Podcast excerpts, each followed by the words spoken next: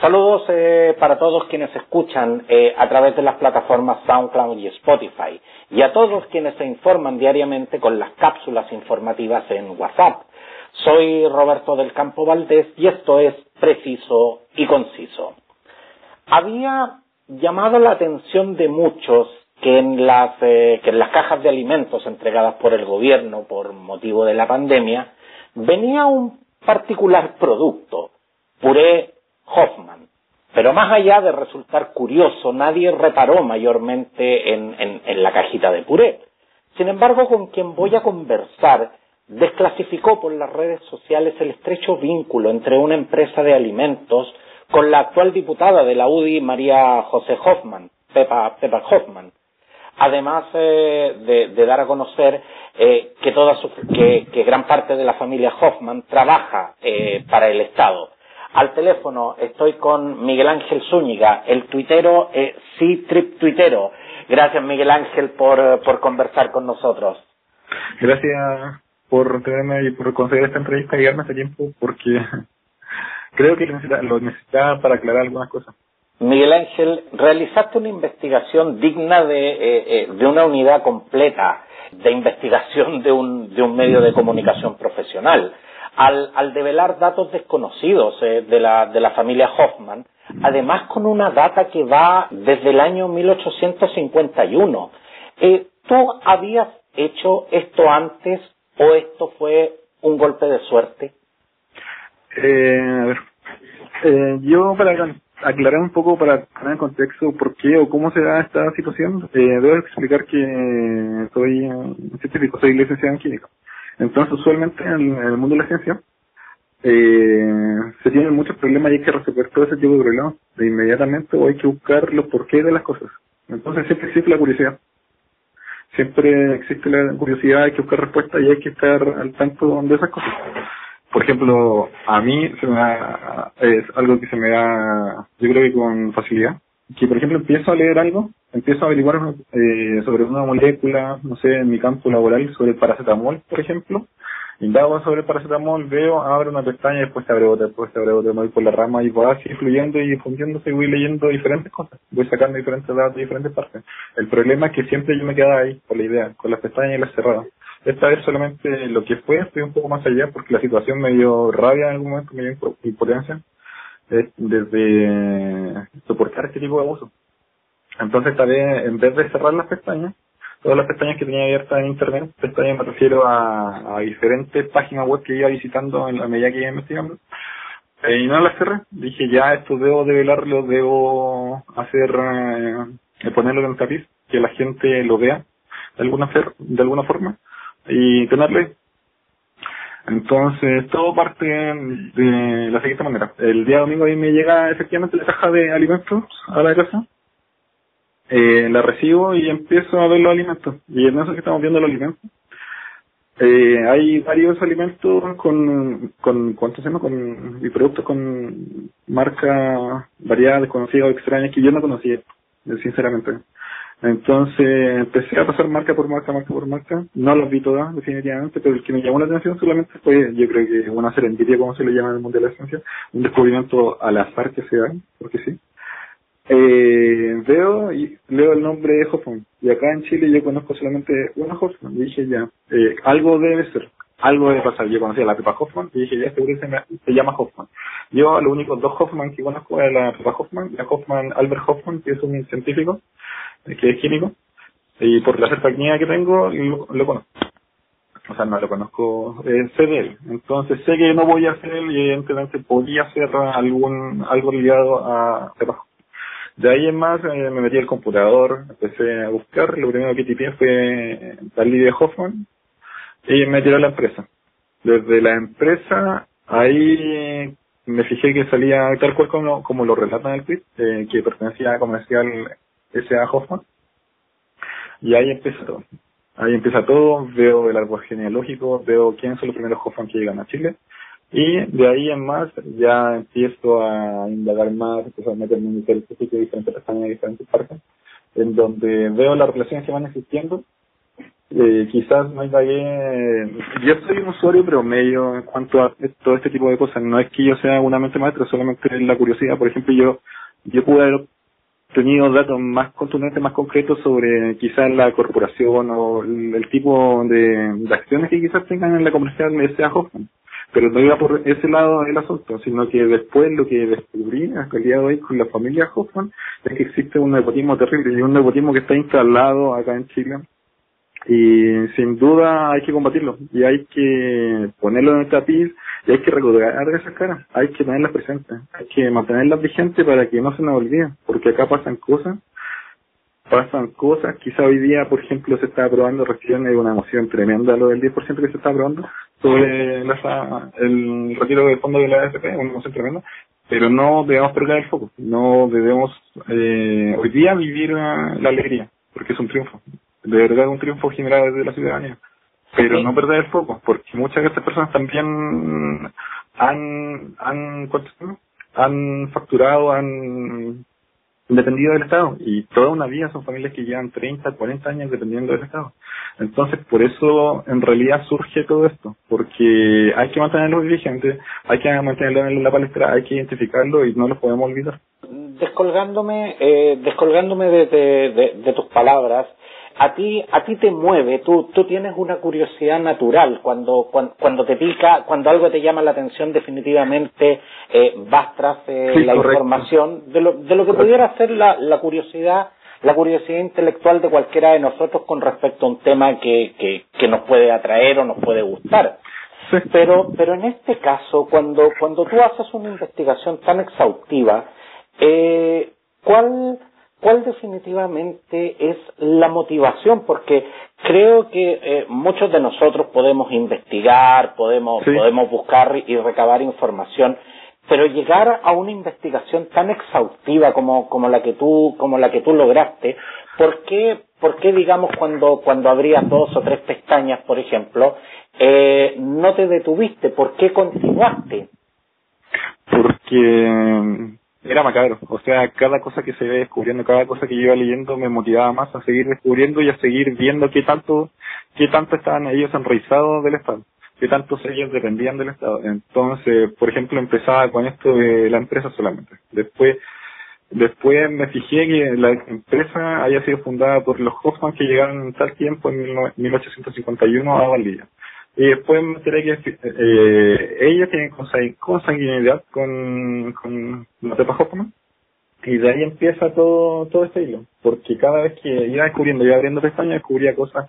Yo las considero macabras en el sentido que acá hay una malversación, malversación de fondos tremenda porque se aprovechan del Estado y porque hay un nepotismo tremendo. Entonces todas estas cosas tienen que ser expuestas de alguna forma, yo creo. Aparte quiero aclarar que una de las cosas grandes o tremendas, porque esto tampoco es una, yo no lo considero tan gran investigación porque acá yo no, todos estos datos son públicos, todos estos datos están, yo no, todo esto se sabe, está. Lo que hice yo fue solamente organizar estos datos, organizar esta, esta, esta información de una forma más amena, más expedita, más accesible para la gente porque eh, podría decir que resumí 30, 40 pestañas de Internet en un hilo. Todos podemos llegar a esta misma información, pero la puse directa, la puse eh, transparente con fuentes. Y todos podemos ser, todos podemos ser fiscalizadores en realidad de, esta situación. Pero, pero me gustaría, me, me, gustaría profundizar, Miguel Ángel, en, en, ese punto, porque muchas veces los ciudadanos eh, alegamos eh, eh, desconocimiento, que esto no lo sabíamos, que esto no lo podíamos imaginar, que esto no lo podíamos prever.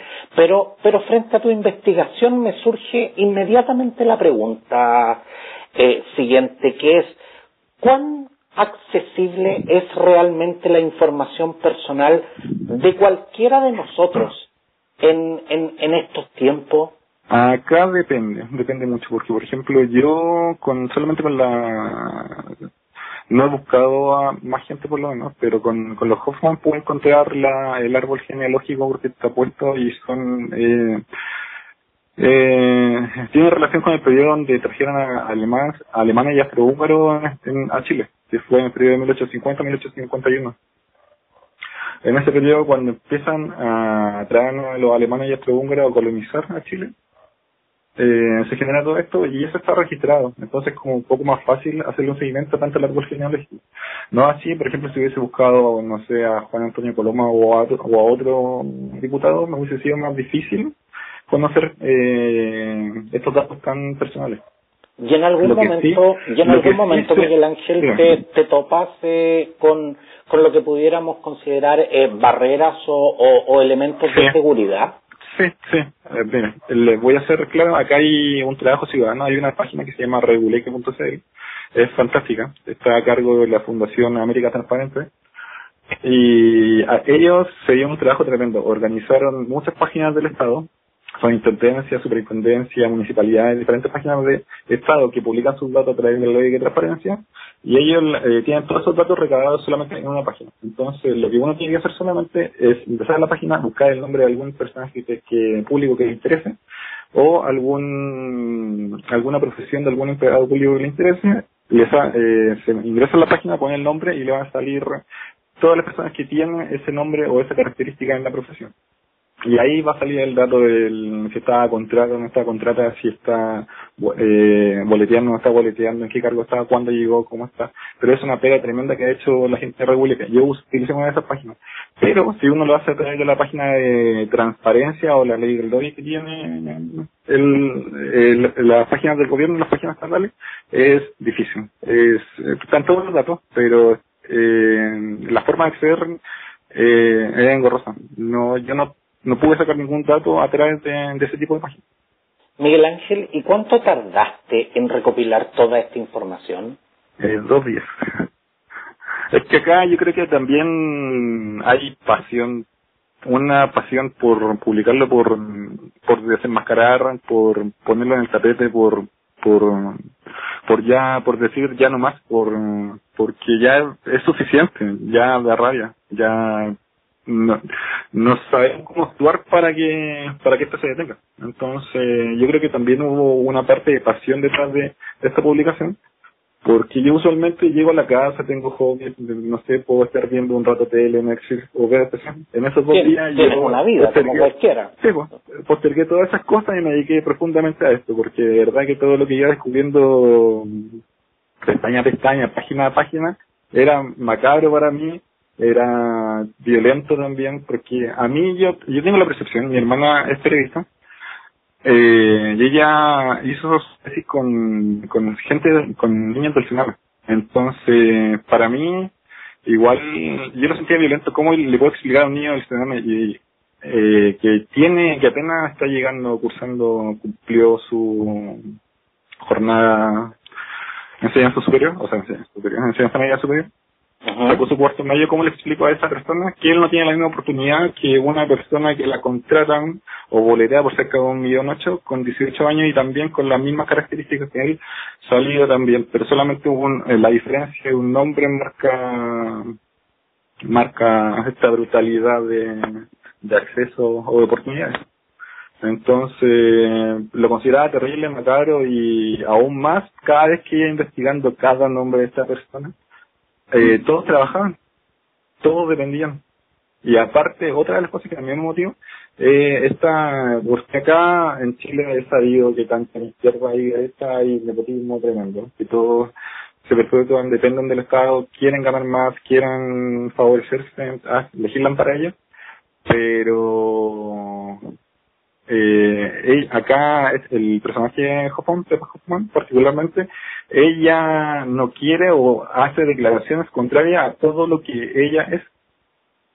Hay, hay una inconsecuencia, según, según tú. Sí, sí, sí, sí, según también la respuesta de la gente también. Entonces, creo que a este tipo de personajes y a este tipo de, de personas políticos y familias que se han perpetuado de esta forma hay que mantenerla en el tapete, hay que fiscalizarla, hay que hacerlos públicos y hay que de alguna manera eh, informar a la gente para que después votemos con conciencia, finalmente, para que después decidamos bien, para que después decidamos por gente que realmente esté preocupado por nosotros.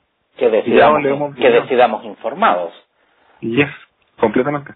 Ahora, cuando, cuando te ibas introduciendo cada vez más, eh, eh, Miguel Ángel, en, en, en, estos, en estos datos, eh, me imagino que, que, llegó un momento en que sabías eh, que tenías información que era de interés público.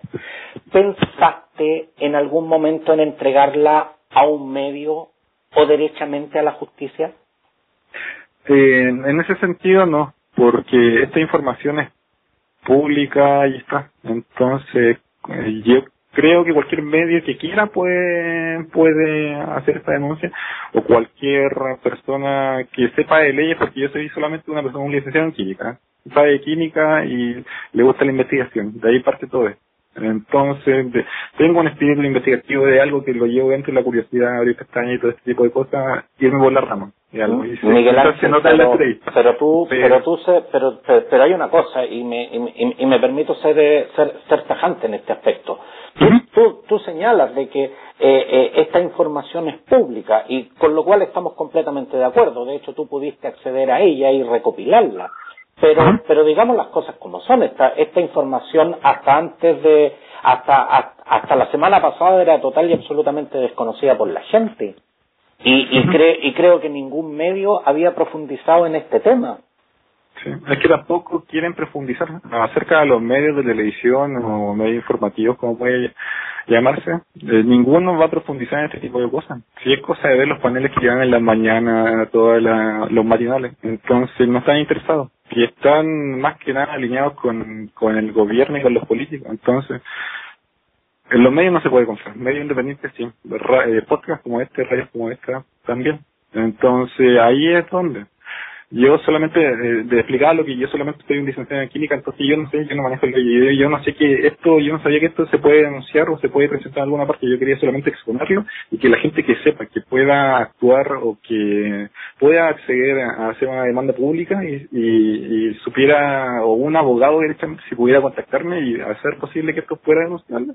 Yo encantado, me subo, no sé, pero lo puse para la gente, lo quise hacer por la gente y para la gente para controlar a esta a este tipo de, de político y de nepotismo que existe en el gobierno. Porque de hecho, de hecho Miguel Ángel, eh, destapaste una olla política y, y, y con implicaciones que, que, podrían perfectamente convertirse en un tema judicial. ¿En, ¿En algún momento, Miguel Ángel, dudaste de publicar esta información? Sí, Sí, por lo mismo, porque yo no manejo mucho de leyes y por lo mismo no quería exponerme tanto a esto.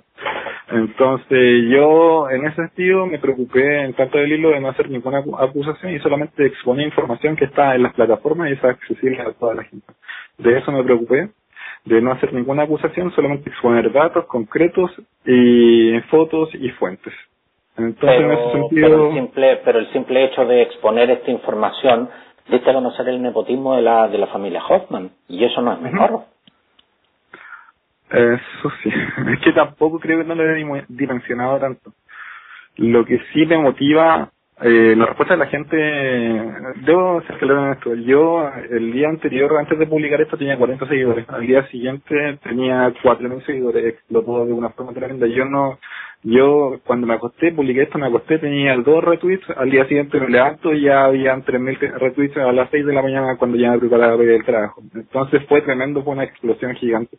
Yo quizás no mencionado todavía lo que hice, pero la respuesta de la gente y el feedback que he tenido con la gente, la retroalimentación, los datos que ellos me dan y otras cosas que me señalan también, eh, me motiva y me motiva a seguir eh, en esto, a seguir eh, investigando, destapando y exponiendo información que es pública para todos. Y ojalá que más gente pudiera hacerlo, si no es difícil. No es yo no lo considero como un gran trabajo, solamente que tener una pasión por desenmascarar este tipo de gente detrás y exponerlos, dejarles la palestra y no olvidarlos, por favor, porque estas cosas se olvidan, son pasajeras, el cuánto tema de hashtag, los hashtags son pasajeros, los topics son pasajeros y se nos olvida que hay. Pero estas cosas que mantener en la palestra hay que saber eh, estar vigente con esto y llevarlo después a la urna o a la votación. ¿Alguien del entorno de Peter Hoffman o, o, o incluso de la, de la UDI se ha, se ha intentado comunicar contigo? Eh, no. Acá debo, debo ser eh, voy a contar algo, eh, porque yo yo soy era bastante nuevo en Twitter, la verdad no manejaba mucho las cosas, entonces día recién lo que hice fue activar los mensajes de manera pública. si no lo hubiese activado hoy día no podríamos tener esta conversación. Entonces yo creo que los días cuando fue Trending Topic, hace dos días, un día, eh, me hubiese contactado más gente. Entonces yo no sabía que yo tenía que ser seguidor de la otra persona para poder generar la comunicación.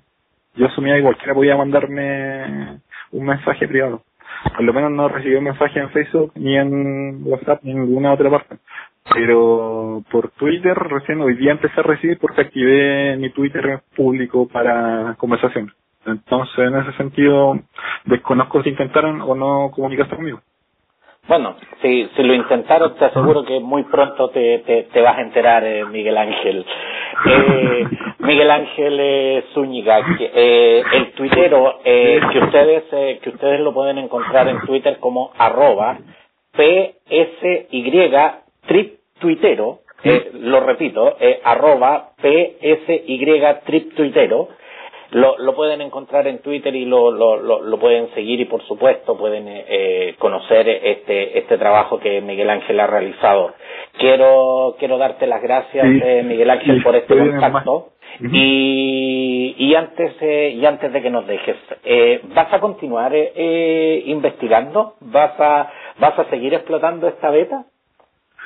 Eh, yo creo que sí, eh, la respuesta de la gente ha sido tremenda, entonces siento que ahora me debo a la gente, siento que debo hacerlo y sí, creo que debo seguir continuando porque quedaron muchas cosas bajo el tapete, viáticos, sueldos, viajes, por, no sé, ¿cómo explica alguien? No quiero ser eh, esto acusador o prejuicioso, pero no me cae en la cabeza que pueda existir un viaje por 5 millones a Emiratos Árabes en febrero para un congreso entonces queda mucho más, queda mucho más por, por sacar a luz y, gracias, gracias por llamarme, por difundir esto y por compartir uh, esta entrevista.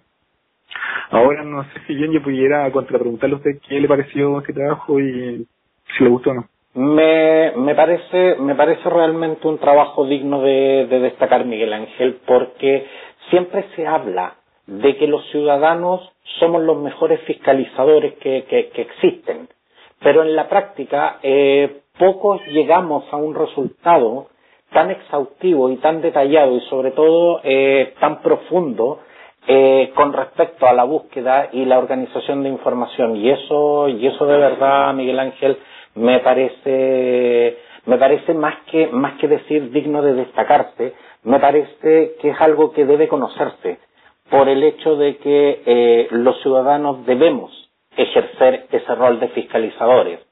Creo que eh, como nunca eh, tenemos acceso a la información y, y, eso se ha visto. Se ha visto, por ejemplo, de que antes no nos preocupaban cosas como las votaciones, las, las comisiones del Senado, esas cosas no nos preocupaban y ahora no, y ahora em, la gente empezó a descubrir que tiene acceso y por eso me, me parece me parece importante eh, dar a conocer este trabajo y mostrarle a la gente que personas eh, eh, personas como tú personas como yo podemos realizar eh, podemos realizar esta labor y que y que mucha de la información que nosotros desconocemos es de carácter público. Correcto. Así que así que de verdad Miguel Ángel te agradezco mucho este tiempo eh, con nosotros y seguiremos conversando. Gracias gracias. Ahí estaremos y estaremos publicando más más hilos para usted y para seguir conversando. Gracias por la llamada Muchas gracias, eh, Miguel Ángel.